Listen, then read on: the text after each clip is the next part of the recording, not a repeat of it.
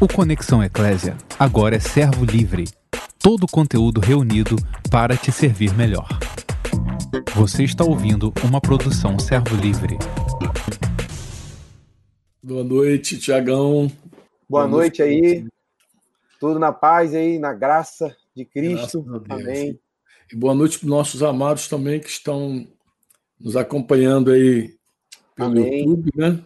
O link está no Facebook também. A gente não tem transmitido pelo Instagram, porque o Instagram tá, tem estragado um pouquinho aí. Fica todo... Tá Instagram, né? Estragando. Está estragando. Mas é, tem sido legal aqui. Depois o pessoal também pode vir, voltar aqui e rever. O link ficar salvo, não 24 horas como o Instagram, fica só 24 horas, né? E tem uhum. gente me pedindo para a live ser às 22 horas. Gente, pelo amor de Deus. 22? 22. Eu falei, não, aí não dá. Deve ser para quem está trabalhando, né? Até tarde. É, tem gente que trabalha, tem gente que está fora do Brasil também, que fuso horário diferenciado. Verdade. Aí dá uns impactos. Eu tenho uma. uma Pode fazer uma vigília daqui a pouco, né? É. Eu, eu, eu tenho uma vídeo agora, conferência agora, tá vi que o irmão marcou às 15 horas da manhã, sendo que é 19 horas em Portugal. Então, eu vou entrar numa videoconferência, tu vê o fuso horário está alto, né? Eu entro às 15 e ele tá, está lá às 19. Então, é um fuso horário muito grande. Quatro então, horas, eu, né? eu devo estar entrando lá amanhã, assim, nesse, nesse, com esse fuso horário. Domingo de manhã, gente, aí já é diferente. Domingo de manhã eu gravei hoje já, de domingo de manhã para o Chile, lá, para Santiago do Chile, uma mensagem que vai entrar domingo de manhã lá com a Igreja de Santiago. Mas, em geral, os fusos horários. O Chile e o Brasil estão batendo igual. Não me lembro se entraram, saíram do horário de verão, se estavam no horário de verão. Eu não me recordo. Mas tem uma galera aí, amado. Já vi que tem até gente de Santa Cruz Cabralha aqui, hein, Tiago? Quando tu aparece, até Cabralha aparece por aqui também. Isso não é mole, não, hein? Tu é, arrasta uma galera aí contigo, hein? Na, na verdade, a minha vida, né? É, devido à Marinha, eu, eu rodo bastante lugar e a gente vai fazendo vínculo, né? Ah, é? Então, daqui a pouco vai entrar gente de Corumbá, deve, daqui a pouco entrar gente de Rio Grande. Corumbá tem que aparecer aqui, né, cara? Corumbá tem, é. Tem Pedro Vinícius por lá, Pedro né? Pedro Vinícius por lá. Isso aí. Essa que esse cara aparece. Tu tem que dar uma voz de qualquer um mais antigo dessa tropa aí. De... é, é eu, eu, eu, Vinícius e Pedro sou, sou eu. Ah, então é, meu irmão. Mas a atividade é posto, já sabe, né? já, já dá uma voz de comando assim, para os caras sentir assim, falar assim, cara, manda um zap assim, ó, tá, vai lá, cara, aparece lá, o link é esse. tem, que, tem, que, tem que usar a autoridade. Intimar, tem que intimar, intimar. A autoridade é para edificar, né, cara? É. tô me enrolando todo aqui, tô igual aquele gato, tô me enrolando. Deu calor agora, tomei um chá quentinho aqui. Tô com a camisa aqui de colina. Hoje tô de colina, tô vendo que você está de virar, né? Tô de virar, tô de roupa.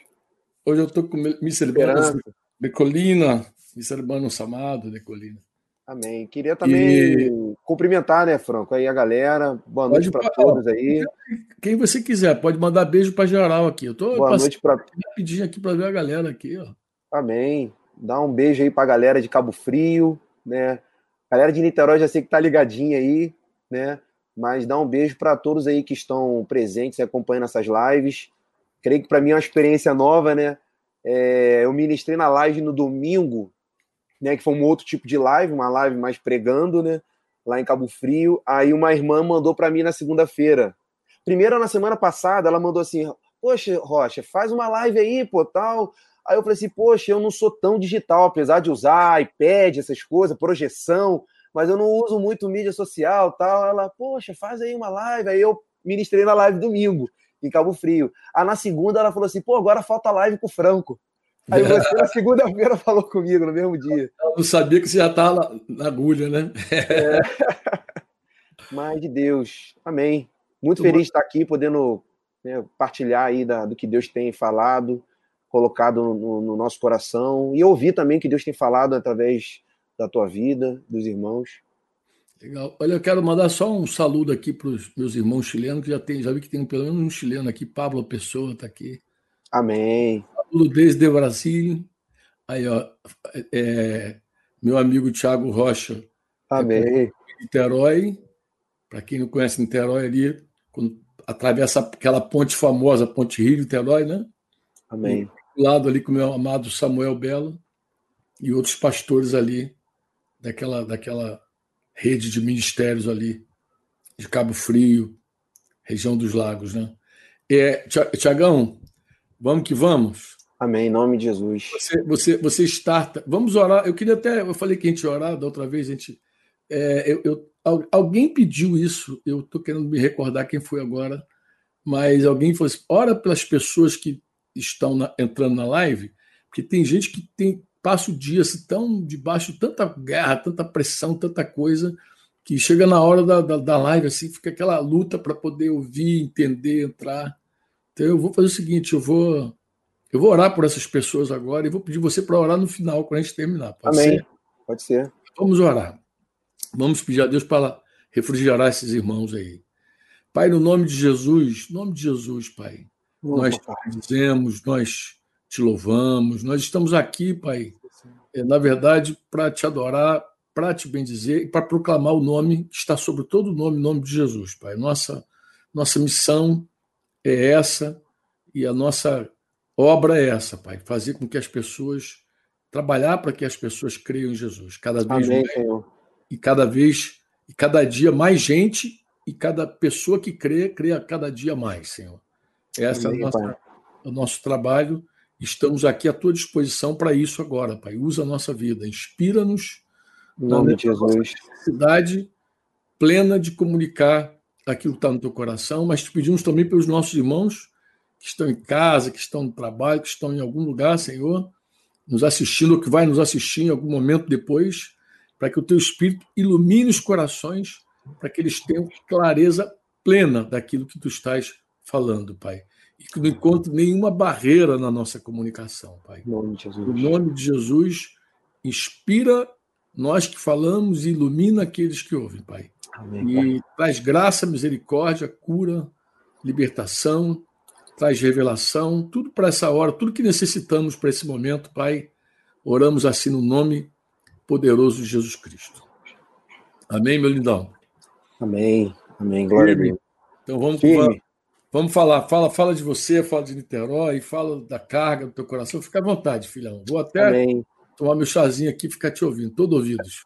Amém. É, na verdade, quando você falou comigo na segunda-feira, eu estava com uma, uma outra carga, né?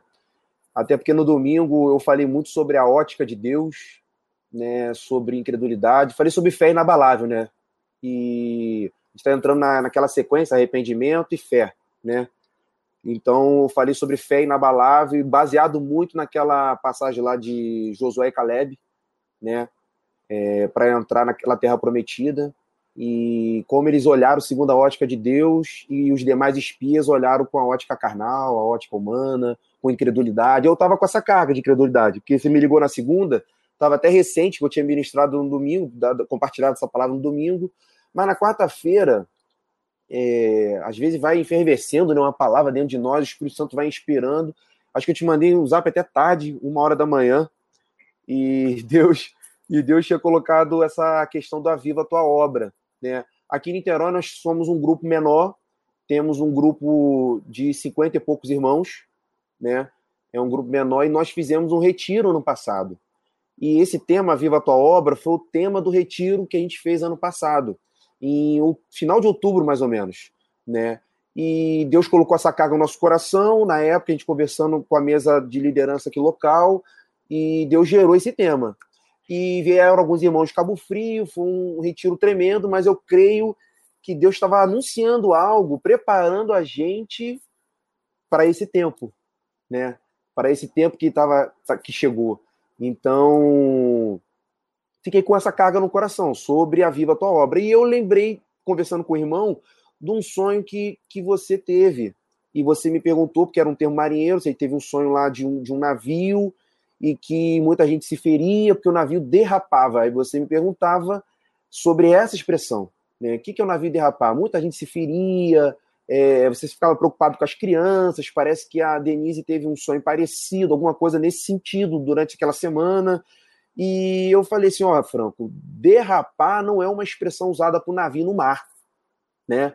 Essa expressão derrapar, é, no mar existe é, é, perda de, da giro, leme sem governo, mas no, no, É, derrapar é um termo usado quando ele está no dique. Ele está em manutenção, paradinho, em manutenção, e, e, ele pode derrapar se ele sair da posição, derrapa e aí a manutenção, o período de manutenção, de reparo, vai todo por água abaixo e ele não vai conseguir voltar para o propósito que ele foi designado, que é estar tá lá no mar, né, cumprindo a sua jornada. Então, juntando isso, na verdade, eu creio que Deus tem falado que esse tempo tem a ver com esse sonho. Esse tempo é o tempo onde a igreja está no dique, né? A igreja está nesse reparo. E a gente precisa estar tá muito atento ao que Deus quer que a gente venha é, é, fazer nesse período. Qual o nosso posicionamento? O posicionamento do navio, né? Qual o posicionamento que a igreja precisa ter nesse tempo? Porque Deus tem falado muitas palavras, né? Através de live, através da, dos pastores, através da liderança, é, experiências pessoais. Mas será que realmente as pessoas estão, é, é, os irmãos, a igreja em si, está tendo esse discernimento, essa sensibilidade? Porque lá em Hebreus fala que se hoje ouvides a, a, a sua voz, né? É, começa tudo daí. O que, que o Senhor está falando? E quem não está ouvindo a voz do Senhor tem que correr para ouvir, tem que buscar ouvir o que, que Deus está falando, né? E, e, e, se ouvir, tem uma outra reação, né? Ruim, que é endurecer o coração. Né? Então a gente precisa vigiar quanto a isso. Ou a gente ouve a voz e se submete, ou a gente ouve a voz e endurece, ou a gente nem está ouvindo a voz. Né? Então eu creio que parte daí. O que o Senhor está falando para a gente, como igreja, né, durante esse tempo. Aí vê essa palavra viva a tua obra, de Abacuque, porque quando a gente olha para Abacuque no capítulo 2, a gente vê Deus falando sobre escrever a visão, falando sobre fortalecer a visão, para que até quem passe correndo vai ter clareza da visão. E eu lembro que a gente passou por um tempo no passado, eu acho que foi em julho, setembro, não, julho não, foi em agosto, setembro, por aí, sobre revendo os fundamentos. Veio no coração do presbitério a gente falar sobre alguns fundamentos, né? se apegar com mais firmeza às verdades ouvidas, né? para que nós não venhamos se desviar dela. Né? Então, assim, foi esse tempo de escrever a visão, Abacuque 2.2, né? Escrever a visão, torne-a bem legível, né? Sobre as tábuas, está escrito aí, né? Para que possa ser lida para quem até quem passa correndo. Então foi esse tempo de rever os fundamentos. Nós tivemos né, ano passado, rever os fundamentos. Mas depois do rever os fundamentos, a gente vê aqueles cinco ai, né? Os cinco ai de Deus. E ele começa a falar é, é, é, sobre um juízo que viria em cima das práticas que ele vai é, é, reprovando, vamos dizer assim. E em Abacuque 3, né, 3, 3, 2, Abacuque fala assim: Tenho ouvido, ó Senhor, as tuas declarações e me sinto alarmado.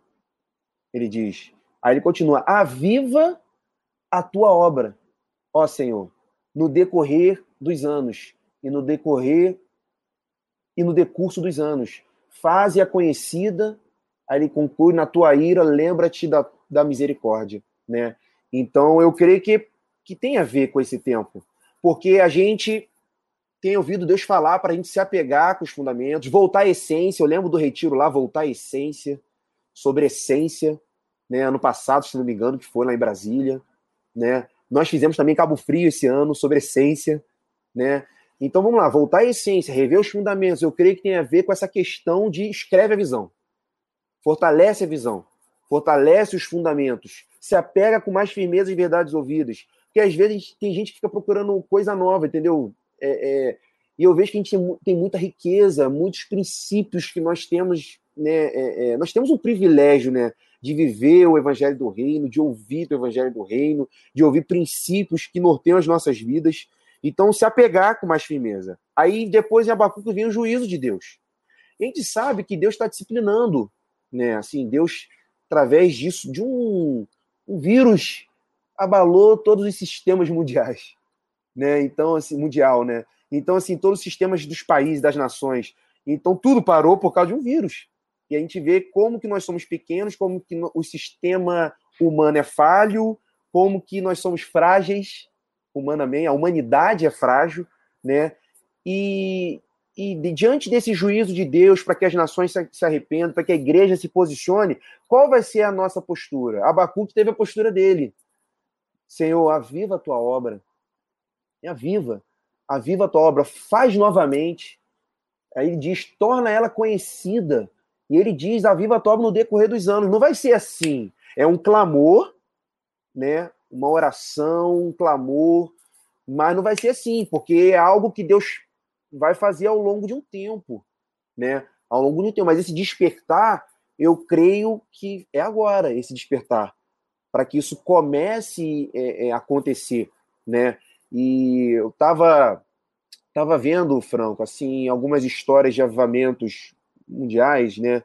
Aí eu estava olhando lá aquele avivamento do País de Gales. Eu sei que esses avivamentos, né, tiveram vários avivamentos que depois minguaram. E hoje nós temos o privilégio, através do discipulado, da paternidade, é, é, é, com outras até revelações, né, vamos dizer assim, é, temos o privilégio de ter um avivamento que não morra, que não, que não mingue, mas que perdure, que se espalhe para as nações. Né, como há, existem muitas promessas sobre o Brasil ser esse celeiro aí, esse avivamento mundial, né, vamos dizer assim, né, porque a gente sabe que nos últimos dias é, existe lá em Timóteo falando do, do homem mau, sobre as características do homem dos últimos dias. Mas Deus tem uma resposta também para os últimos dias. Não sei se foi no teu livro, eu já tinha ouvido falar disso, mas acho que no teu livro Tudo se resume do amor, a gente fala dos milênios como dias, né? E cada milênio é um dia, aquela coisa toda. Quatro milênios antes de Cristo são quatro dias. Dois, mil, dois milênios depois de Cristo, dois dias, né? Então, os últimos dias eu considero que é já ali da, da, do Pentecostes para cá, é os últimos dias, são os três últimos dias, vamos dizer assim, da semana, dois últimos dias, né? Dois últimos dias. Então, assim, é, é, então eu creio que Deus tem uma resposta para esses últimos dias. O homem vai ser mal, muita coisa pode acontecer realmente do princípio das dores, então, mas tem uma resposta. Derramarei o meu espírito sobre toda a carne. Né? Aí ele fala sobre vossos jovens terão visões, fala de um jovem com visão clara do reino de Deus. Olha a visão de Abacuque aí de novo. Fala de os vossos velhos sonharão. Né? Porque o jovem não, vai, não precisa de sonho. O jovem já sonha até fácil demais, né? Na verdade, o velho precisa voltar a sonhar. A geração antiga precisa voltar a sonhar. Isso é, é, é uma consequência do, do, derramamento do Espírito Santo. E os vossos filhos, vossas filhas profetizarão, proclamarão, declararão. Porque como que o Espírito Santo vai ser derramado sobre toda a carne se nós não expandirmos o reino de Deus, né? se nós não formos, proclamarmos. E eu estava estudando sobre esses avivamentos que eu estava falando. É, o avivamento País de Gales começou lá com o Ivan Robert, um, um jovem, né? na época tinha 13 anos, clamando: vem o teu reino, clamando. Aí foi ficando mais velho, e as irmãs, um grupo de jovens clamando por reino de Deus. E esse avivamento que alcançou aí 100 mil homens né, lá no País de Gales, né, Dali é, é, foi um foco de avivamento para a Rua Azusa, que tem ligação, né? Avivamento da Coreia, foi tendo outros focos de avivamento, mas eles tinham quatro, quatro assim, coisas é, é quatro pilares. Quatro, é. é. quatro, é quatro pilares, vamos dizer assim, né? Que eu acho muito interessante até, até a gente é, mencionar isso, né? Porque dentro desses quatro pilares, uma era a confissão aberta dos pecados, o andar na luz. É, confissão aberta. Outra era é, rejeitar, abandonar, deixar de lado, aí entra o arrependimento, tudo aquilo que Deus não se agrada. É deixar de lado isso, tudo aquilo que corrompe a santidade de Deus. Né? A terceira era se submeter totalmente, integralmente ao governo do Espírito Santo. Né? Então se fala de sensibilidade, mas não só sensibilidade, mas se submeter totalmente ao, ao comando do Espírito Santo, senhorio de Cristo. E o, e o, o, o quarto, que eu acho assim é, é, muito muito peculiar, que tem a ver com, com esse tempo, é, ele fala de pessoas desejando vidas. Um clamor é, pelos perdidos. Então, eles assumiam abertamente a sua identidade de discípulo de Jesus. Eles, na verdade, confessavam Cristo abertamente para ganhar o máximo assim de pessoas. Entende? Então entra essa, procla essa proclamação. Então eu creio que Deus está. Tá, o Aviva a tua obra, eu creio que vai passar por esses, né, por esses quatro pontos aí, né, de, de andar na luz, confissão de pecado, né, abertamente, fala de deixar de lado toda corrupção, todo ato duvidoso, todo ato que possa comprometer a santidade de Deus, se submeter ao Espírito Santo pleno, integralmente, não meio coração, de, né, mas integralmente ao governo do Espírito Santo. Né? E o quarto é esse clamor pelos perdidos, onde eles assumiam a identidade abertamente, a identidade de discípulo de Jesus e confessavam Cristo, proclamavam. Né?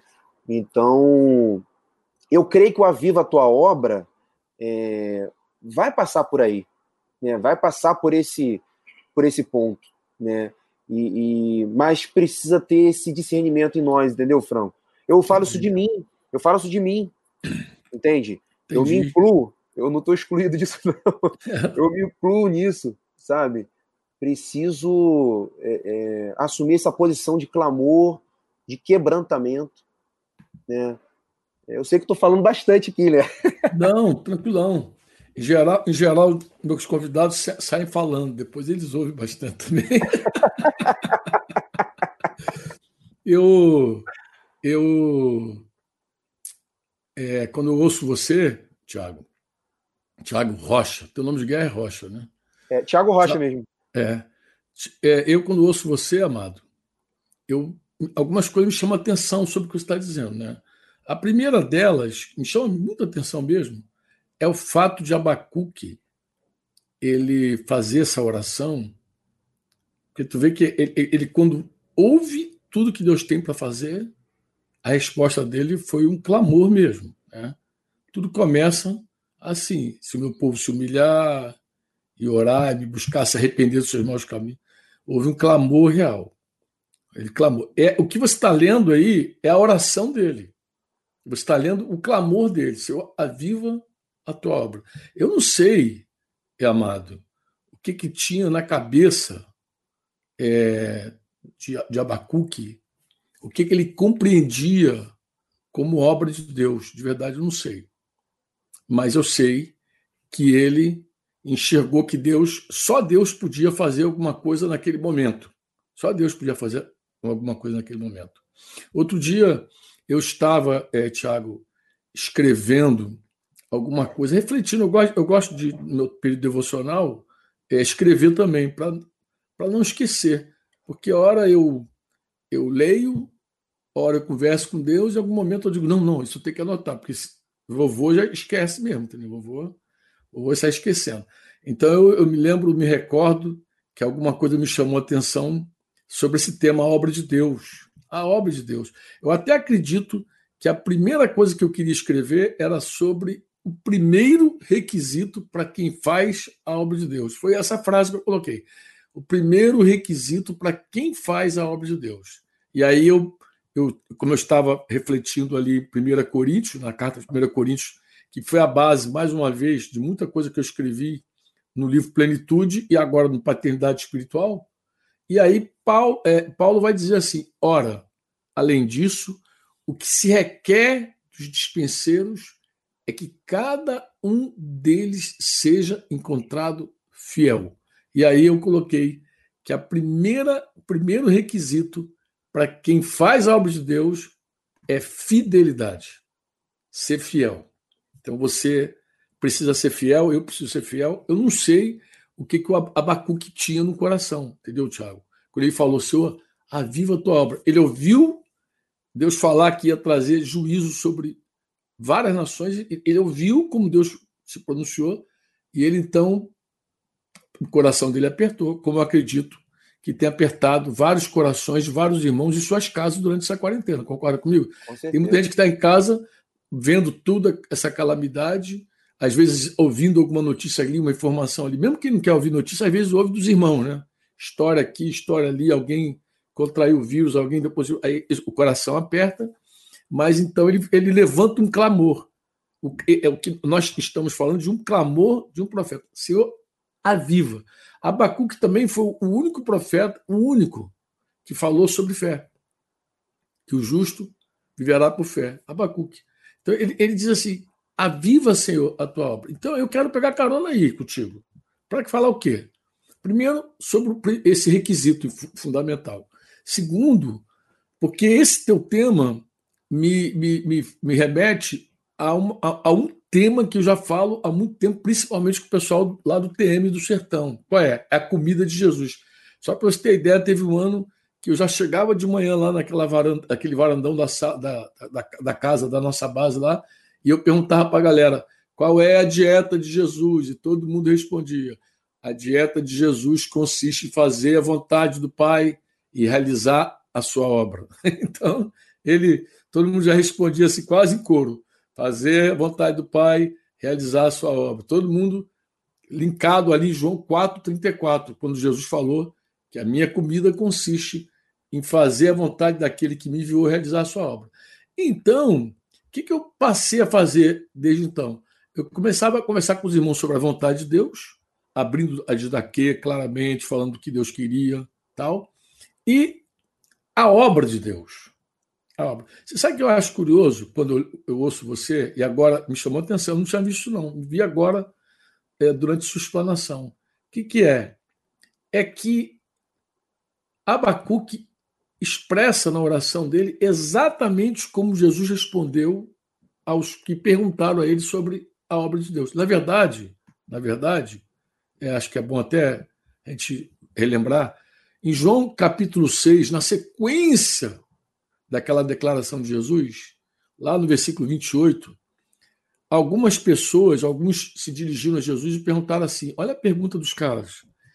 Que faremos para realizar as obras de Deus? Deus. Tu vê que eles perguntam no plural. Verdade. Mas Abacuque não fala de obras. Abacuque fala de obra, isso que me chamou obra. a atenção. Ele falou: aviva a tua obra, no singular. Tu vê que nos dias de Jesus, os, os estudiosos, os religiosos, os judeus que estavam ali, já não compreendiam mais, Tiago, que a obra era singular. Eles achavam que eram obras. Então, eles tinham na cabeça, provavelmente, já quais eram as obras. Talvez porque os judeus eram muito complexos e os judeus eles gostavam de deixar a coisa complexa, complexa mesmo. Jesus que simplificava, Jesus que pegava 600, 613 mandamentos que eles já tinham lá, multiplicado os mandamentos de Moisés e, e convertido em dois. Ama a Deus sobre todas as coisas, teu próximo como a ti mesmo. Jesus que é o que vem simplificando. Mas eles já tinham na cabeça um monte de variação. Aqui eles perguntam o que faremos. Eles não tinham dúvidas, Tiago, sobre as obras de Deus. Parece que eles tinham dúvidas sobre como realizar estas obras, no plural.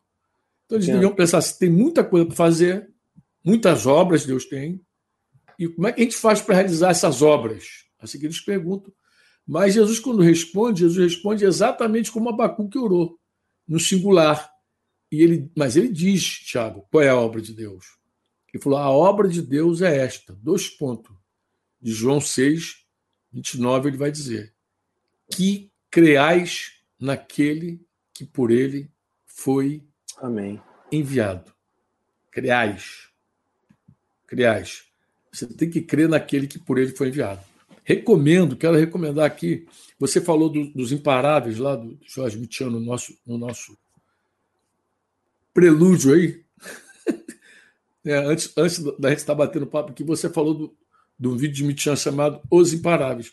Mas eu queria recomendar também, para aqueles que não tiveram oportunidade de assistir, uma conversa que eu tive ontem com meu amigo Bruno Alves, lá de Cataguases, porque o tema do coração deles é, era restaurando, restauração, restaurando a proclamação. E eu me dediquei a falar da proclamação. Por quê? Porque muita gente, inclusive, não sabe qual é a obra de Deus. Mas a obra de Deus, essa é a única coisa. Que creais naquele que por ele foi enviado, ou seja, que crê em Jesus. Então, nós sabemos que os crentes, os que creem, têm que crer mais. E os incrédulos, neles é... é... E os incrédulos precisam crer. Os cristãos que creem precisam crescer em fé, desenvolver em fé. Tem até um vídeo também que me recomendaram aí de uma palavra que eu ministrei em Cabo Frio chamado Crescendo em Fé. Eu, eu ouvi essa palavra. Então, me recomendaram de novo assistir uma irmã lá do Rio. Falou assim: Poxa, Franco, eu acho que é para a hora. Eu, eu até compartilhei em algum lugar aí essa mensagem. Mas é assim: o cristão, se a obra de Deus é que eu creio em Jesus, Tiago, e Deus tem que avivar essa obra em mim e você, nós precisamos que cada, cada dia mais em Jesus. A nossa fé tem que aumentar cada vez mais. Nossa confiança, nosso conhecimento dele, a nossa relação, porque depende muito dessa relação, dessa conexão total com Jesus.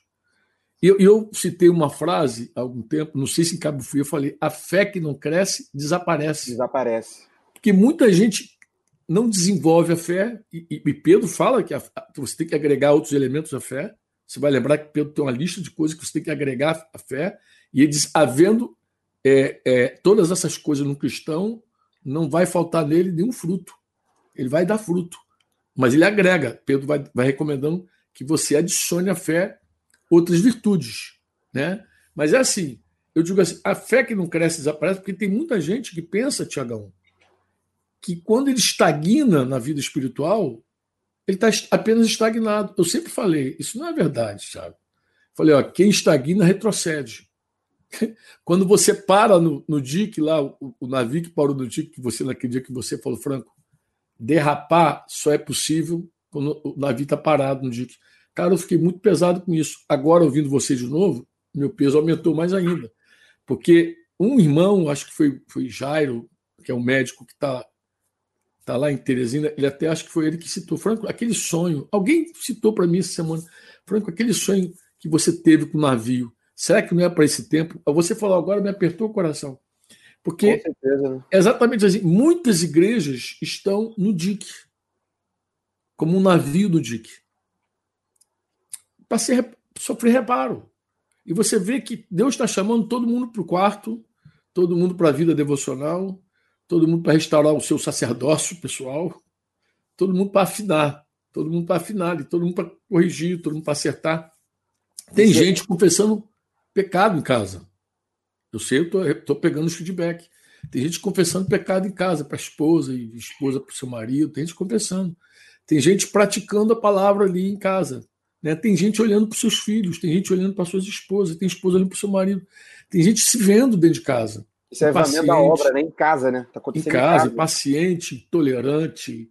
Aí, vai, sabe? Tem gente que está se vendo ansioso, medroso, entendeu? Desesperado. Como que essa situação tem provado a fé da igreja? Então, é uma hora de Deus estar tá trabalhando no pessoal, realmente.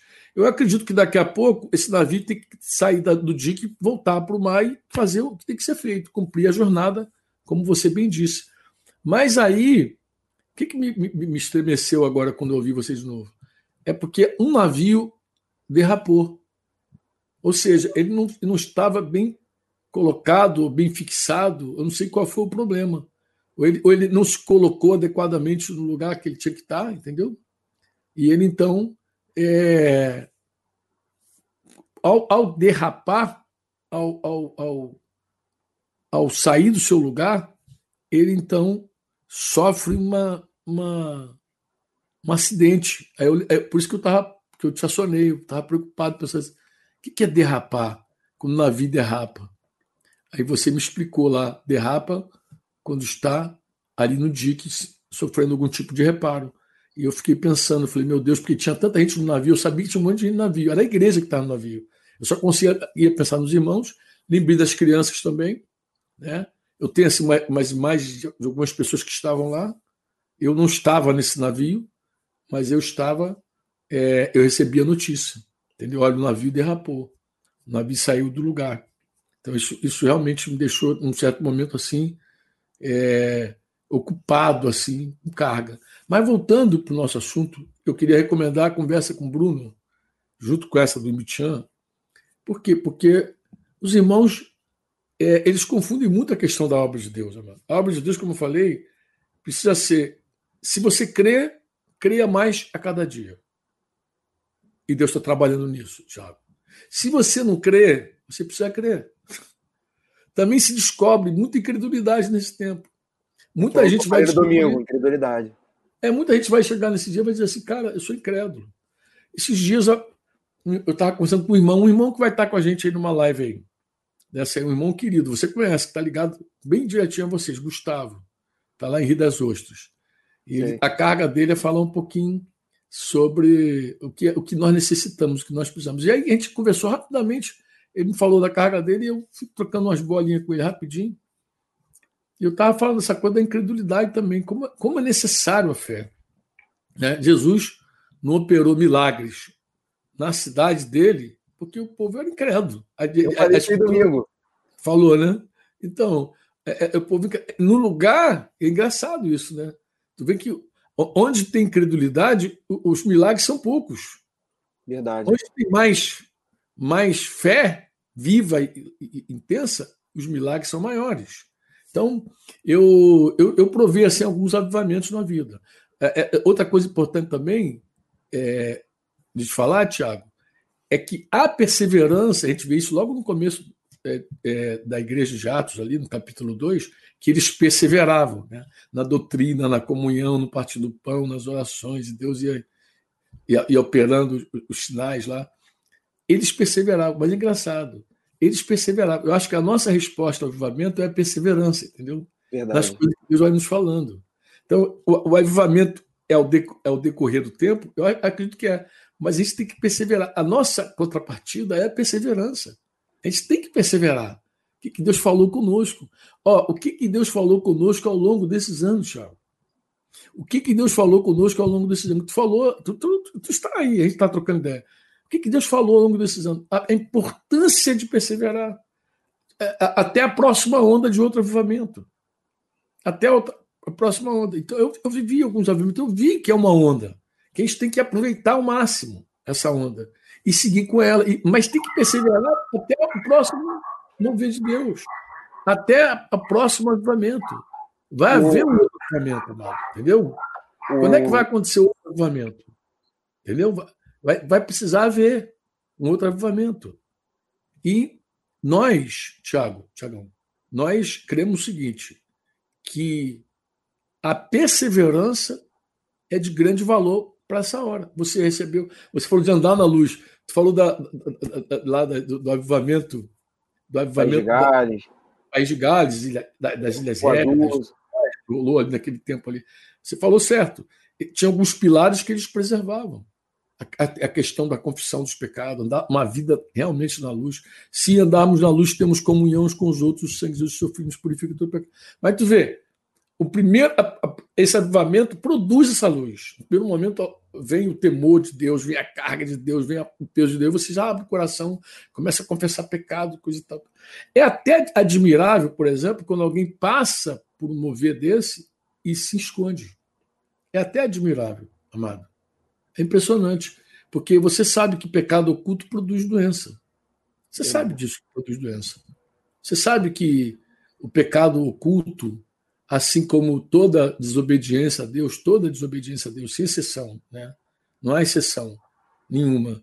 Toda desobediência que a gente tem contra o Senhor é, produz várias enfermidades, várias doenças. E num grande avivamento do Senhor, assim, Deus traz verdade, Deus resgata verdade. Você deve lembrar também, você deve lembrar também que é, isso você deve lembrar bem mesmo, que nesses avivamentos, você citou até a Rua Azul aí e tudo mais, Deus resgatou, restaurou muitas coisas. Na Argentina, Deus trouxe muita palavra, muita palavra que a gente tem hoje, Tiago, Deus trouxe no avivamento lá na Argentina. Mas eu te pergunto, quanta gente hoje está até agora nos assistindo que fala do reino, mas que não pratica mais a verdade. vida na luta, que não persevera nessa verdade, né? Quantas pessoas que numa onda de avivamento começaram a proclamar a fé, começaram a falar de Jesus ousadamente, mas hoje estão tímidos, acovardados. Voltados para si, né? Oi? Ou voltados para si. É, pode ser voltado para si, pode ser por conta dos seus deleites, pode ser por conta das suas próprias preocupações. Lembra lá da parábola do semeador? O que, que eu vou comer, o que eu vou beber, o que eu vou vestir. Mas gente que um dia queimou. Teve, teve gente que provou um avivamento, Tiagão, e que, num dado momento, não nada importava para ele, só Jesus. É Jesus de manhã, de tarde, de noite. Mas hoje alguém pode estar enterrado em séries. A vida está enrolada com videogame, com seus próprios negócios. Pode ser gente que esteja preocupado, ansioso, o que, eu vou comer, beber, vestir. Ou gente ocupada com outra coisa, sei lá, ficar rica, né? ficar famosa, sei lá, ter, até, ter até um, um grande ministério, algo relevante, significante, sei lá o quê. Eu, eu acredito que esse tempo, essa parada, ela é totalmente especial, especial, Tiago, para a gente refletir, para a gente é, botar o navio nos eixos realmente, botar o navio nos eixos. É, ontem eu falei rapidinho sobre o que, que é pregação, falei é, o que, que qual é a importância da mensagem, que ela supera o mensageiro, citando lá 1 Coríntios 1, 21, que Deus escolheu salvar muito pela loucura da pregação. É... Também, acho que um texto que a gente podia citar, não citei ontem, mas eu podia ter citado 1 Coríntios 9, 27, quando Paulo diz que eu esmurro o meu corpo e o reduzo à escravidão, para que, tendo pregado a outros, não venha eu mesmo ser desqualificado. então, forte. Podia, podia, oi? Ser forte mais, eu podia falar que a mensagem está tão acima do mensageiro.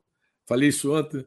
A, mensagem supera o instrumento, como meu amigo Flecha cantou, que eu podia ter citado, eu podia ter dito que Paulo colocou é, ele muito abaixo da mensagem, que ele falou que esmurrava o corpo dele mesmo, que ele, que ele sujeitava o corpo dele mesmo, reduzia a escravidão, porque ele sabia do poder da mensagem, né? estava muito acima dele, para que, tendo pregado a outros, não venha eu mesmo ser desqualificado. Expliquei a diferença de doutrina né? É, e de pregação. Né? Uma coisa é ensinar, outra coisa é pregar. E aí a gente entrou lá em Romanos 10, 9, quando eu falei qual é a mensagem, citei o nome de Jesus. E aí fiz uma coisa é, que, em geral, eu não faço nenhuma live dessa, mas fiz, gastei ontem Bruno foi muito paciente comigo, graças a Deus. Não, ele foi paciente, porque eu, e me acompanhou, não, não foi só paciente, ele foi meu parceiro. Nós lemos vários versículos de Atos dos Apóstolos, vários. E hoje eu acordei de madrugada, fui dormir de madrugada, acordei de madrugada, um sonho. Deus falando sobre Gálatas 2 comigo. Eu acreditei que esse sonho era uma palavra que eu tinha que ministrar para o Chile domingo de manhã. Então, me recordei de uma mensagem que Deus me deu ali em Gálatas 2, falei com os chilenos, mas voltei para Atos de novo. Meio assim, meio cansado. Eles vai dormir, descansa um pouquinho.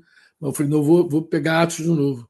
E, e, e, e seguir em Atos dos Apóstolos, vendo que Paulo, por exemplo, não perdia nenhuma oportunidade de proclamar Jesus. Jesus Cristo, o nome de Jesus, sua morte, sua ressurreição, seu senhorio. Cara, espetacular ler Atos dos Apóstolos. Você vê como ele não deixa de proclamar Jesus em nenhum momento. É uma vida assim muito especial, mas muito especial mesmo, amado. Eu, eu, eu tenho que te confessar isso, sabe? É muito especial porque eu não sei se você recorda quando o Imitian você falou de Mitian, os imparáveis, foi? Os Ele fala baseado em Atos mesmo, o tempo todo em Atos. Essa palavra dos imparáveis, né? E ele vai você falando das... dos imparáveis, né? É, mas você se lembra quando o Mitian teve em Cabo Frio? Lembro. E ele falou, ele falou sobre Romanos. Romanos. Não, é, você se lembra quando ele falou sobre Romanos? Lembro. Você se recorda? Tratado magistral de Romanos e isso. Você se recorda que Jorge Mitchan falou que Paulo era um cara incansável? Que ele foi até o final da vida dele se gastando. Lembra disso? Que eu acho que na, na, na, na no subtítulo do Tratado Magistral sobre a Missão, lembra disso? Era paixão pelos perdidos. Pelos perdidos. Paixão pelas nações. Pelas nações. não era assim? Era. Era assim ou não era? Com certeza. Mas você se lembra que Mitchan apresentou um quadro? Ele queria fazer um quadro, ele queria dividir, fazer. Ele queria apresentar um quadro com quatro imagens iguais. Não sei se você se recorda. Eram quatro é. imagens dos quadros que me tinha apresentar. Pessoal que teve em Cabo Frio naquele ano, não me lembro o ano, vai lembrar bem. Ele vai falar do primeiro quadro, a degradação moral da humanidade. Moral da humanidade. Aí ele vai descrever todos esses pecados que a gente tem visto aí se multiplicando cada vez mais. Depois, Mitian, no segundo quadro, vai falar do inevitável e justo juízo, juízo de, Deus. de, Deus. E tu vai ver que Paulo é enfático nisso também. Ele chega a falar até com Félix, Festo, acredito que falou também. Depois ele proclamando lá a, a Gripa e Drusila. Ele vai falar todas as oportunidades dele. Pedro também falou isso na casa de Cornélio, desse juízo de Deus. Quase a gente não fala de juízo de Deus, amado. Verdade. Mas o juízo de Deus está dentro da proclamação. Por isso que eu estou animando o pessoal a ouvir a live de ontem. Quem não ouviu, assiste. Fala da proclamação, entendeu? O juízo de Deus está embutido na proclamação.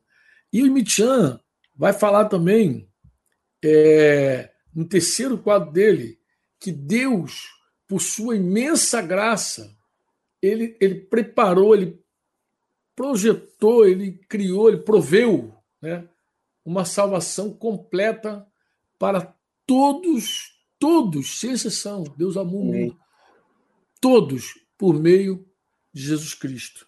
Eles, é, é importante dizer isso também, né? Que, que Deus vai julgar o mundo por meio de Jesus Cristo. Paulo fala isso, inclusive, em Atenas, lá. Ele fala em Atenas, proclama essa verdade, mas também ele salvou o mundo por meio de Jesus Cristo. Quem está nos assistindo e não teve uma experiência com Jesus ainda, de verdade, está na hora, querido. Amém, em nome de Jesus. Você que nos ouve em casa aí, está na hora. Porque a, a humanidade está cada vez pior. Deus vai julgar. Deus vai trazer um juízo justo sobre toda a humanidade. E, e não é isso que a gente está vendo, não é coronavírus. Há um juízo final. Há um juízo do trono branco. Você sabe, é, Tiago, que tem gente agora é, querendo estudar a Bíblia, pessoas que nunca quiseram estudar a Bíblia, gente incrédula querendo estudar a Bíblia. Porque está vendo o mundo tão doido, tão pirado, o cara está curioso, tem gente curiosa para entender o que, que Deus está falando. Mas Deus não só vai julgar o mundo, Deus abre uma, uma janela de oportunidade e é agora para você que está me ouvindo.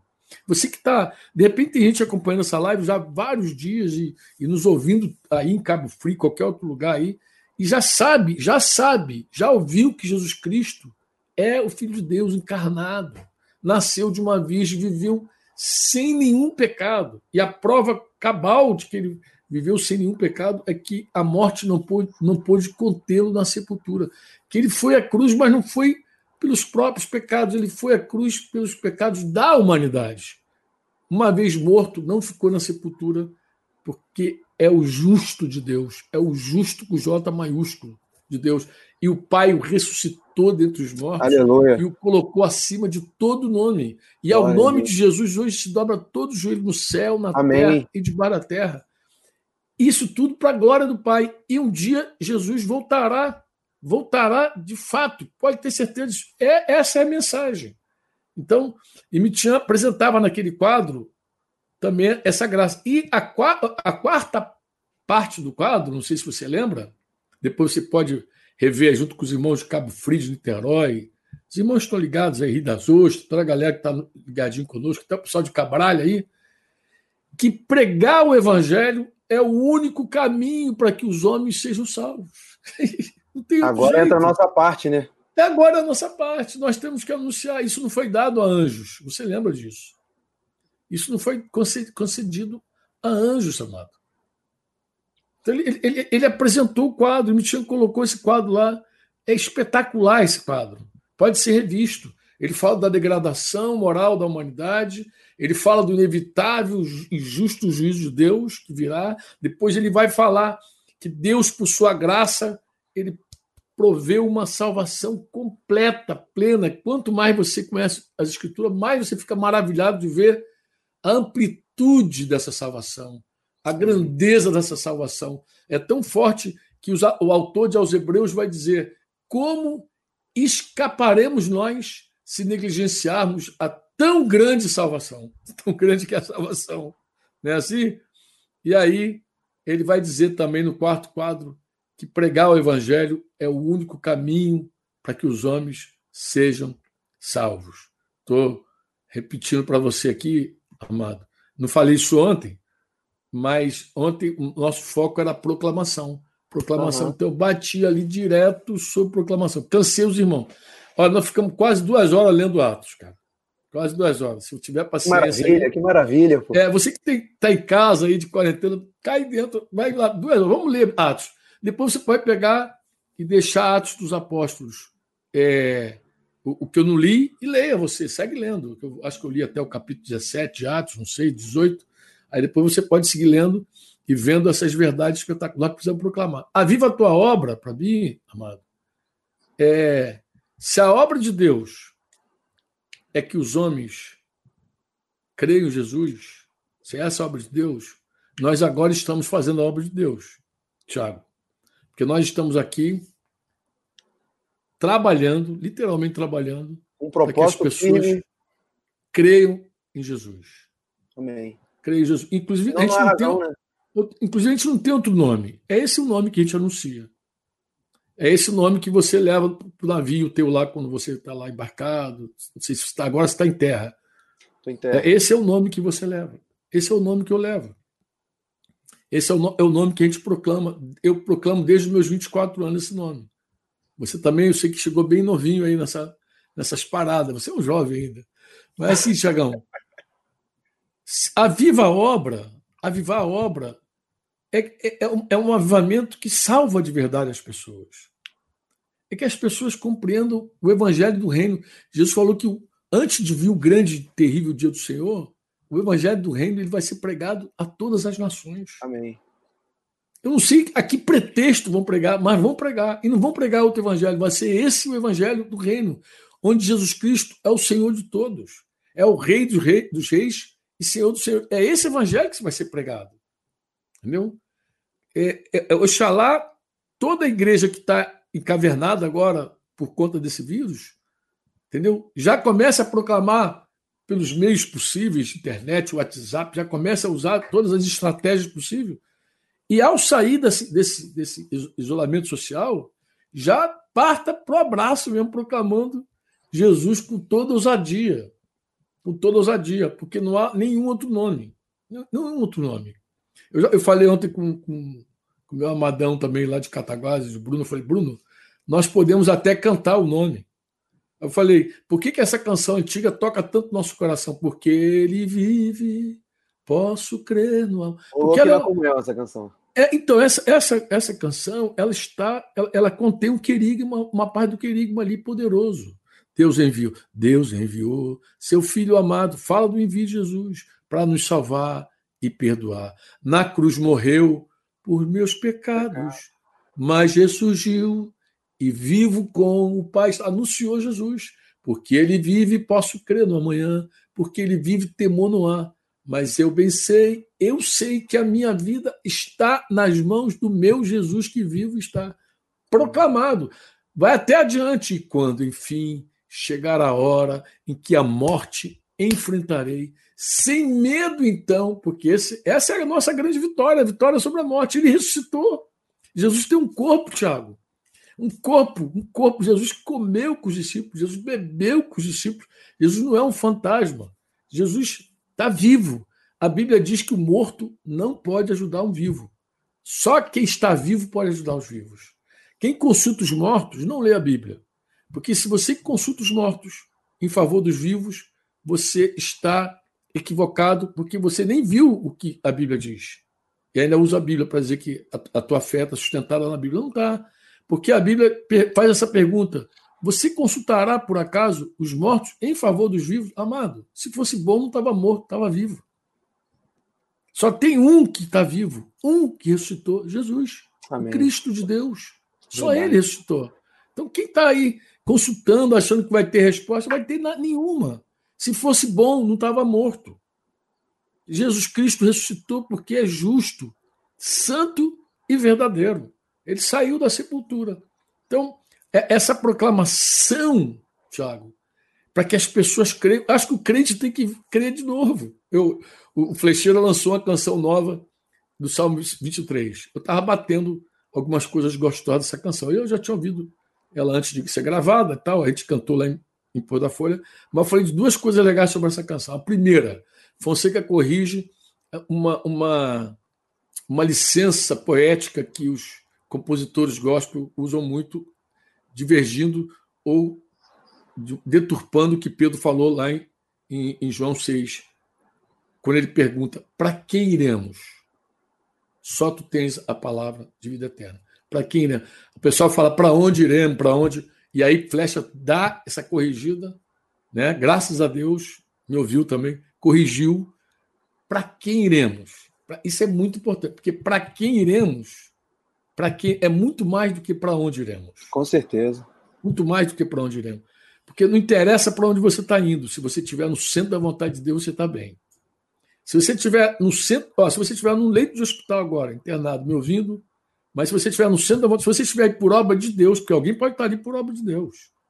Você pode estar aí para proclamar o evangelho para alguém que está do teu lado, para alguém que, que, vai ser ceifado, para alguém que, que não está debaixo da disciplina, que está debaixo do juízo temporário de Deus. Você pode estar aí por um propósito. Você não sabe por que, que você está no hospital. Deus sabe. Então, se você está para proclamar, proclama. Né? E aí eu, está, eu estava falando que ele corrige para quem iremos. Não interessa para onde iremos, para quem. Mas a outra coisa que ele fala na, na música, que eu gosto muito, que ele diz assim: Jesus segue sendo a solução. Por que, que isso é importante, Tiago? Termino aqui minha fala. É importante, Tiago, porque nós somos aqueles que levantamos a voz para falar para os nossos amigos incrédulos, vizinhos incrédulos, sei lá, colegas incrédulos, de que Jesus é a solução. Mas quando o negócio aperta para o nosso lado, a gente busca solução fora dele. A gente desespera.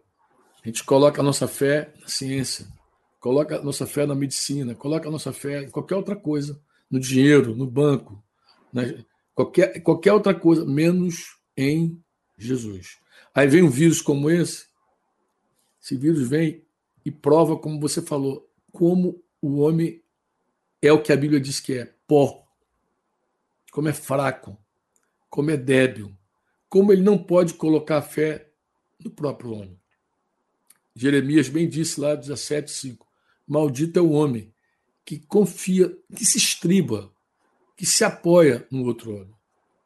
Nós acreditamos nos homens, devemos acreditar. O presbítero ele tem que ter credibilidade, inclusive. Quando ele perde a credibilidade, ele cai no opróbrio e o diabo laça ele. Mas uma coisa é você acreditar no homem, amado. Outra coisa é você confiar no homem, depender do homem, colocar, se estribar no homem. Maldito, diz a Bíblia. Maldito.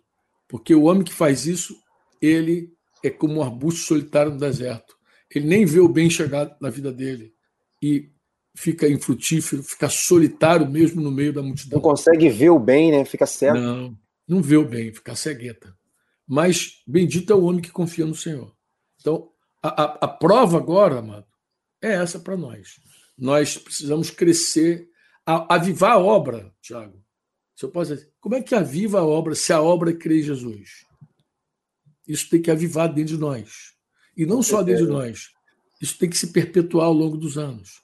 E não só se perpetuar ao longo dos anos, nós precisamos gerar filhos, cuidar dos nossos filhos, Thiago. Nós precisamos que os nossos filhos espirituais creiam cada vez mais em Jesus. E aqueles que não creem, que possam crer. Os que não creem, passam a crer. E os que creiam, conheçam ele na altura, na profundidade e na largura. Tenham total compreensão dele, desse amor, que conheçam ele como ninguém. Inclusive, essa tem sido a minha oração, tá, Tiago? Eu, quando oro pelos filhos espirituais, eu digo, Senhor, que eles te conheçam mais do que eu. Que eles possam ir mais além. Que eles sejam, como a tua palavra diz, uma flecha na mão do guerreiro. Amém. Que eles alcancem o alvo que eu não alcancei. Então, essa é a obra de Deus. Avivar Amém. a obra de Deus hoje é isso. Se, vou pedir para você orar agora, mas se alguém que está nos ouvindo abrir o coração para receber um toque do Espírito Santo, para ser avivado, eu vou te falar, ele vai sair mais crente do que antes. Amém. Porque ele vai crer mais em Jesus. Ele vai crer mais em Jesus. Ele vai crer mais em Jesus. A fé vai aumentar, o conhecimento vai aumentar, entendeu? Dele, a, a confiança vai aumentar, tudo nele vai dilatar se Deus avivar essa obra na vida dele. Amém. Valeu? Amém. O que, que você acha que... de orar pelos nossos queridos? Quer dizer alguma Amém. coisa mais aí? Eu creio, dentro do que você está falando, Franco, é... quando a gente vê aquela, aquele vídeo de Mateus 28, a gente usa muito o final lá do, do capítulo 28, que Jesus vai estar conosco até a consumação dos séculos, né? Mas ele não vai estar simplesmente conosco, claro que ele está nos guardando, nos protegendo, mas existe um, um, um portanto ali, né? É. né? Um portanto, portanto, mas portanto o quê? Ele botou para ir, mas portanto, quando a gente olha antes, ele fala: eu tenho autoridade, né? Tenho toda a autoridade, portanto, vão. Aí parece que Jesus envia, ele fica e a gente, a gente vai. Ah, ele conclui: não, estou com vocês. Todo todos os dias nesse, nesse envio. Estou com vocês é. todos já. Entra os imparáveis. A gente precisa crer nisso. Eu creio que esse ponto da incredulidade, sabe, Franco, é, é fundamental, porque esse aviva a obra de Deus, Deus está começando dentro de nós. É. Para a gente crer mais, confiar mais, para que a gente possa fazer a obra de Deus em casa com os nossos filhos, fazer o nosso filho crer, fazer a nossa filha crer, fazer as nossas esposas crerem. É, e isso vai numa crescente. Né? Então, eu creio que esse avivamento que está acontecendo pessoal, familiar e comunitário. Né? Então, é numa crescente que Deus está fazendo, mas a gente precisa atentar com essa questão da credulidade. A gente precisa realmente ouvir a voz do Senhor, né? Não deixar o nosso coração endurecer. Né? É, é... eu creio que aquela, aquela palavra de Oséias 10, 12, só para poder concluir, que ele não. diz assim: arai o campo de pouso porque é tempo de buscar o Senhor, até que ele venha e chova a justiça sobre vós. Arai o campo de pouso. Esse campo de pouso que é uma terra dura, não cultivada, que não adianta jogar semente nessa, nessa terra que não vai acontecer nada, porque é uma terra que precisa ser arada. Ela não adianta chover, não adianta chover numa terra dura, como é esse, esse campo de pouso. Ele fala de arar. Esse arar cabe a nós, esse arrependimento, esse quebrantamento, esse clamor, é, é, é, é, é realmente preparar ter, a, a, terra do nosso coração. Você falou do, do, da parábola do semeador, e a gente precisa vigiar quanto a isso, né? Porque senão é, não adianta vir a chuva sobre o campo de pouso, porque é um, é, o campo de pouso é uma terra fértil, mas que está endurecida na, na superfície dele. Então é necessário arar, diz aqui, né? Oséias. E a gente precisa arar esse, esse campo, essa terra dura. A gente precisa cavar, precisa preparar essa terra. E é onde entra o nosso clamor, nosso quebrantamento, nosso arrependimento diante de Deus, né? restaurando esses princípios que um dia se perderam. Né? É, eu, eu creio veementemente nisso, entendeu, o, o, Franco? Eu creio que é o tempo da igreja no DIC, né? Amém ser Sim, reparada, ser restaurada e voltar para esse propósito. Porque quando fala de avivar e fala de obra, que são duas palavras aí, avivar, avivar é trazer vida novamente. É gerar vida. Não existe avivamento sem novas vidas. Não existe avivamento se não vira um movimento gospel, vira um oba-oba. Tem gente que confunde avivamento com manifestações. Tem gente que confunde avivamento com repleplé. Tem gente que confunde com manifestação de dons, que também é necessário para edificar a igreja. Ah, confunde com ajuntamento também. Também confunde com ajuntamento. É muito ajuntamento. É. Então, é o avivar e a obra estão interligados. É. E o é. fruto disso são vidas rendidas ao é. Senhor de Cristo. O resultado vai é. ser esse mesmo. É, quanto mais crente a gente for, mais crente nós vamos alcançar. Mais gente Amém. a gente vai alcançar para a fé. Eu queria, antes de você orar, ler o texto que eu citei de 2 Pedro. Amém. Vou ler na versão NVT, texto de 2 Pedro. Por que eu quero ler? Porque eu fiz uma menção rápida aqui, mas pode ser que as pessoas não tenham é, compreendido. Segunda carta de Pedro, capítulo 1, eu falei que a fé que não cresce, ela desaparece. Né? A fé ela precisa crescer, a fé precisa crescer. E lá no, na segunda carta, no capítulo 1, do versículo 3 em diante ao 8, pelo menos eu acho que até o 8, vamos ler, Pedro vai dizer assim, aí eu termino de ler, você pode orar você Amém. que está em casa, coloca atenção nessa, nessa direção de Pedro aí. Ele diz assim: Deus, com seu poder divino, nos concede tudo de que necessitamos para uma vida de devoção. Pelo conhecimento completo daquele que nos chamou para si por meio de sua glória e excelência. E por causa de sua glória e excelência, ele nos deu grandes e preciosas promessas. Coisa linda. São elas que permitem a vocês participar da natureza divina e escapar da corrupção do mundo, desse mundo aí, causada pelos desejos humanos. Essa corrupção causada pelos desejos humanos. Diante de tudo isso, esforcem-se ao máximo para corresponder a essas promessas. Existem promessas de Deus, mas nós precisamos corresponder a essas promessas. Aí ele vai dizer: acrescentem a fé, a excelência moral. Aí é como, imagina agora um, um panelão. Nós, essa panela, a fé já está dentro da gente. A fé não é fé no 13, na árvore, não é fé na mãe natureza, é fé em Deus por meio de Jesus Cristo. A fé no Filho de Deus. A fé que creais nele. Essa é a obra de Deus. Aí ele vai dizer: você já tem fé, acrescenta fé à excelência moral. A excelência moral coloca conhecimento. Ao conhecimento, o domínio próprio. Ao domínio próprio, coloca perseverança. Perseverança. perseverança. A perseverança, tu coloca a devoção a Deus, seja consagrado, devotado mesmo. A devoção a Deus, tu agrega fraternidade, essa comunhão que você fez hoje aí, esse amor, esse cuidado mútuo. E a fraternidade, o amor, o ágape de Deus. Quanto mais crescerem nessas coisas, mais produtivos e úteis serão no conhecimento completo de nosso Senhor Jesus Cristo. Agora preste atenção, amado.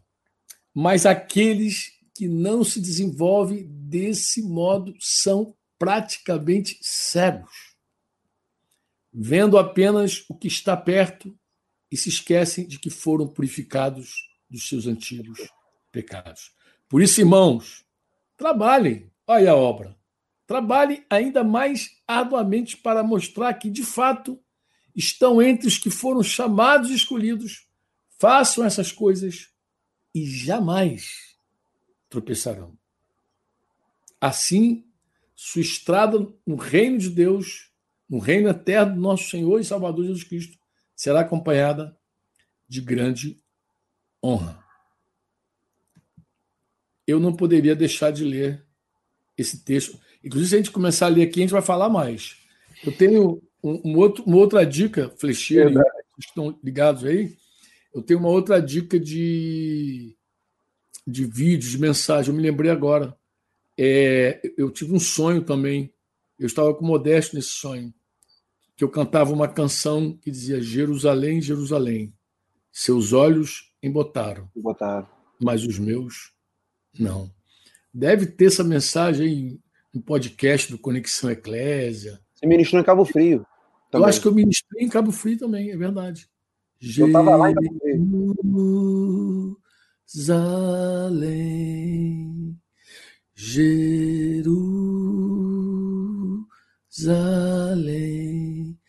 seus olhos embotaram mais os meus. Não. A melodia era assim. Jerusalém. Jerusalém, seus olhos embotaram mais os meus. Não. Ora por nós, amado. Amém. Amém. Pai, nós clamamos nessa hora, Senhor. Sabemos que somos totalmente dependentes da tua graça, somos totalmente dependentes da tua misericórdia, Pai. Sabemos que vivemos um tempo é, difícil, Pai, a nível mundial, a nível global, onde vemos realmente o teu juízo, Senhor, sobre as nações, mas a tua palavra declara que a tua misericórdia, Senhor, triunfa sobre o juízo, Pai. E nós sabemos que a misericórdia já se manifestou esse mundo. E essa misericórdia se chama Jesus, Pai. E nós queremos assim clamar nessa noite, Deus, para que os nossos olhos não venham botar, para que o nosso coração não venha endurecer, para que a nossa visão não venha se turvar, para que nós não venhamos ser acometidos de incredulidade, mas queremos ouvir a tua voz e queremos, Senhor, nos submeter à tua voz, Senhor. Nos faz, Senhor, viver a tua vontade. Aviva a tua obra primeiro em nós, Senhor. Nos faz, Senhor, crer mais em ti. Nos faz, Senhor, crer mais, Senhor, no teu nome. Crer mais no teu caráter inabalável, Senhor. Sabemos, Pai, que o Senhor tem nos sustentado nesses dias, mas nós queremos ir além, Senhor. Portanto, aviva a tua obra individualmente, aviva a tua obra na nossa casa, na nossa família, para que realmente a nossa casa, Senhor, venha servir a ti de todo o coração, para que cada casa representada aqui, Senhor, dos ouvintes, Senhor, daqueles que estão assistindo, possa servir ao Senhor de todo o coração. Nós queremos declarar, Senhor, que não há espaço para incredulidade em nosso coração, Senhor. Não há espaço para incredulidade na nossa casa, nós queremos silenciar a voz de toda incredulidade. Queremos, Senhor, rejeitar toda incredulidade, Senhor, em nome de Jesus. Ilumina os olhos do nosso coração para que nós possamos crer, Senhor, de todo. Queremos, ó Pai, crer, Pai, que somos imparáveis, Senhor. A tua igreja é imparável, Senhor. Pai, a tua igreja, é, quanto mais é perseguida ou passa por momentos difíceis, Senhor, mais cresce, Senhor, e multiplica. Nós cremos assim. Que isso aconteça, Senhor, nesses dias, que haja um crescimento pessoal, um crescimento familiar, um crescimento comunitário, que nós venhamos, Senhor, também a multiplicar, Senhor, fazendo a tua obra, fazendo com que creiam no teu nome, Senhor, em nome de Jesus. Aviva, Senhor, a tua obra nesses dias. Levanta, Senhor, jovens com visão. Levanta, Senhor, em nome de Jesus, os velhos sonhando novamente, Senhor, em Ti. Levanta, Senhor, uma geração de filhos e filhas profetizando, porque assim cremos, Pai, que o Teu Espírito será derramado sobre toda a carne, porque nós iremos, a Tua igreja irá avançar, a Tua igreja irá se manifestar, Queremos, Senhor, agir dessa maneira. Tira, Deus, em nome de Jesus, todo comodismo de nós, todo medo, toda incredulidade. O Senhor já tem falado diversas palavras. Que nós possamos nos posicionar de maneira correta, que a tua igreja passe por esse dique, Senhor, sendo reparada, passe por esse tempo de manutenção, Senhor, mas possa voltar para o seu propósito no mar, cumprindo a sua jornada, Deus, em nome de Jesus que possamos ouvir a tua voz no dia, Senhor, hoje, que se chama hoje, possamos ouvir a tua voz e que não haja dureza em nosso coração, que não haja, Senhor, insensibilidade, mas que haja, Senhor, clareza, revelação, discernimento, que possamos em nome de Jesus, para rever os fundamentos, que possamos, em nome de Jesus, restaurar, Senhor, a essência, Senhor, dentro de nós, que possamos, em nome de Jesus, nos posicionar, Senhor, segundo a tua vontade, segundo o teu querer. Que haja, Senhor, é, é, esses pilares, esses fundamentos, Senhor, restaurados, resgatados, Senhor, na vida, Senhor, da tua igreja, Deus, em nome de Jesus. Faz o nosso coração arder novamente, faz o nosso coração queimar novamente por ti. E se o nosso coração queimar por ti, irá queimar, Senhor, por aquilo que o Senhor queima, que são os perdidos, ó Deus. Então, em nome de Jesus, nos leva além, nos leva a viver esse tempo, Senhor, em nome de Jesus, de avivamento, Pai, com revelação, com entendimento. Cremos nessa promessa sobre o Brasil, de que o Senhor irá usar o Brasil, Senhor, para as nações. Portanto, Senhor, é, que a tua igreja aqui no Brasil, especial, Senhor, possa tentar e, e ter discernimento para a tua voz. Senhor, que nós possamos nos arrepender, Pai. Quebranta o nosso coração, Senhor. Quebranta o nosso coração. Sabemos que o Senhor está no alto, sublime trono, mas também está próximo daqueles que têm um coração contrito e quebrantado. O Senhor não resiste um coração contrito e quebrantado. Portanto, tira Senhor, toda dureza e nos dá um coração sensível, Senhor.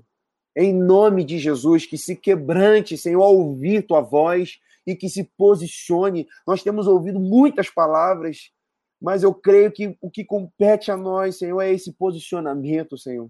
Em nome de Jesus, Pai. Nos leva além, nos leva a viver um tempo, Senhor, de proclamação genuína, que não seja algo mecânico, mas que seja algo debaixo do teu poder, que não seja baseado em sabedoria humana, mas seja baseado no poder do Senhor para aqueles que creem, que seja uma experiência pessoal, Senhor, que nós possamos provar, Senhor, desse poder em nós, nos aperfeiçoando, nos transformando e que possamos, Senhor, manifestar, Senhor, a esse mundo, Pai. O Senhor não nos deu um espírito de timidez, mas um espírito de amor, de poder, Senhor, e de moderação, Senhor, de equilíbrio, de discernimento. Em nome de Jesus, Senhor. Amém, Senhor. Amém, querido. Eu quero falar para pelo menos uma pessoa.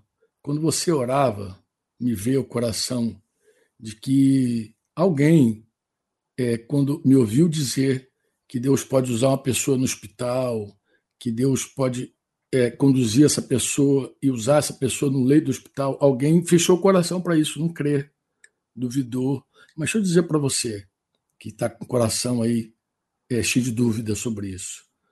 Paulo, o apóstolo, fala que a igreja dos Gálatas nasceu numa enfermidade dele.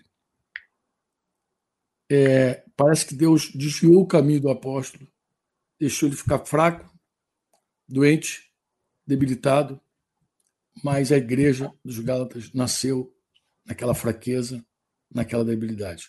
Eu não preciso falar das cadeias de Paulo, das cartas que ele escreveu quando estava preso. Mas eu quero dizer para você o seguinte: quando a tua vida está à disposição de Deus, Deus pode usar ela até o fim, Amém. até na última hora, até no último suspiro teu.